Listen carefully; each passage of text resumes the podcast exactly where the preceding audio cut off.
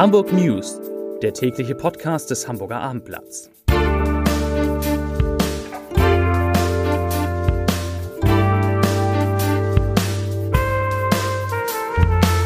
Herzlich willkommen. Mein Name ist Lars Heider und heute geht es um einen erneuten Anstieg der Corona-Inzidenz und die Frage, wie lange man die täglichen Infektionszahlen eigentlich noch veröffentlichen sollte. Weitere Themen. In der Hafen City sind neue Wasserhäuser geplant, sieht ganz toll aus.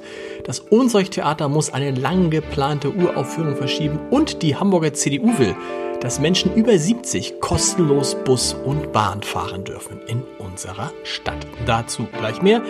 Zunächst aber wie immer die Top 3, die drei meistgelesenen Themen und Texte auf abendblatt.de. Auf Platz 3 HSV.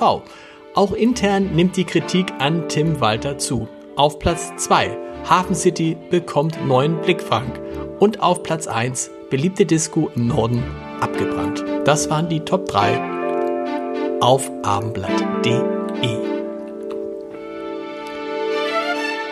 Gestern ist die Corona-Inzidenz in Hamburg endlich wieder unter die Tausender-Marke gefallen. Heute liegt sie leider schon wieder darüber. Hamburg meldet 4.403 Corona-Neuinfektionen. Das sind 1.173 Fälle mehr als am Mittwoch und 293 Fälle mehr als am Donnerstag vor einer Woche. Und damit steigt die Inzidenz, wie gesagt, wieder auf nun 1001 Fälle je 100.000 Einwohner in den vergangenen sieben Tagen. In den Krankenhäusern der Stadt liegen immer noch 453 Corona-Patienten. 40 Personen sind so schwer erkrankt, dass sie intensivmedizinisch versorgt werden müssen. Vor Ostern hatte diese Zahl bei 45 gelegen.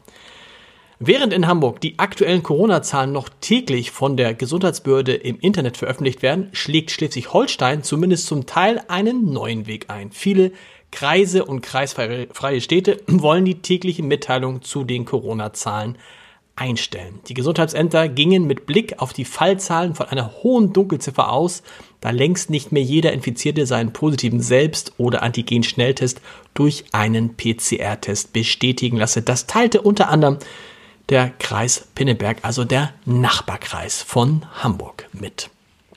Ein Jahr lang gratis in Hamburg den öffentlichen Personennahverkehr nutzen. Mit diesem verlockenden Angebot möchte die CDU in der Stadt gleich mehrere Fliegen mit einer Klappe schlagen, wie man so sagt. Ah, das heißt, die Idee hinter diesem Angebot, sie lautet, Menschen über 70 Jahre, die bereit sind, ihren Führerschein freiwillig abzugeben, erhalten im Gegenzug dafür eine kostenlose Jahreskarte für Hamburgs Busse und Bahnen. Auf diese Weise, so die S S CDU, soll der Verkehr entlastet und die Zahl der Unfälle mit Seniorinnen und Senioren reduziert werden.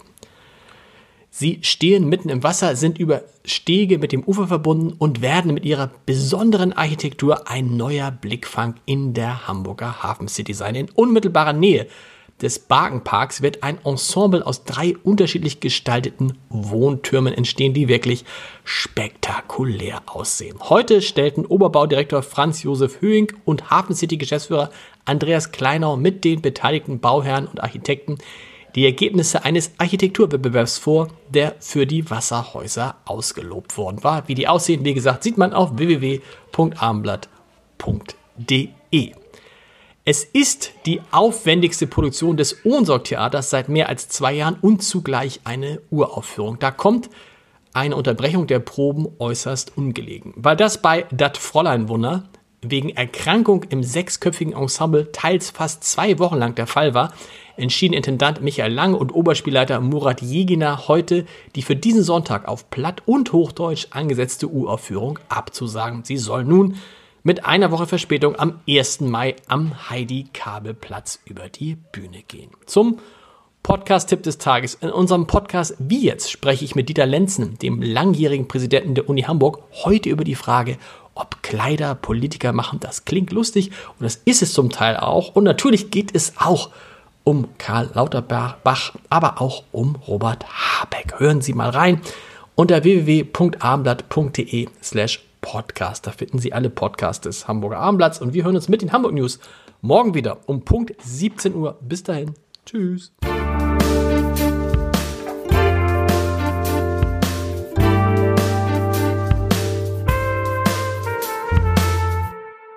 Weitere Podcasts vom Hamburger Abendblatt finden Sie auf abendblatt.de slash podcast.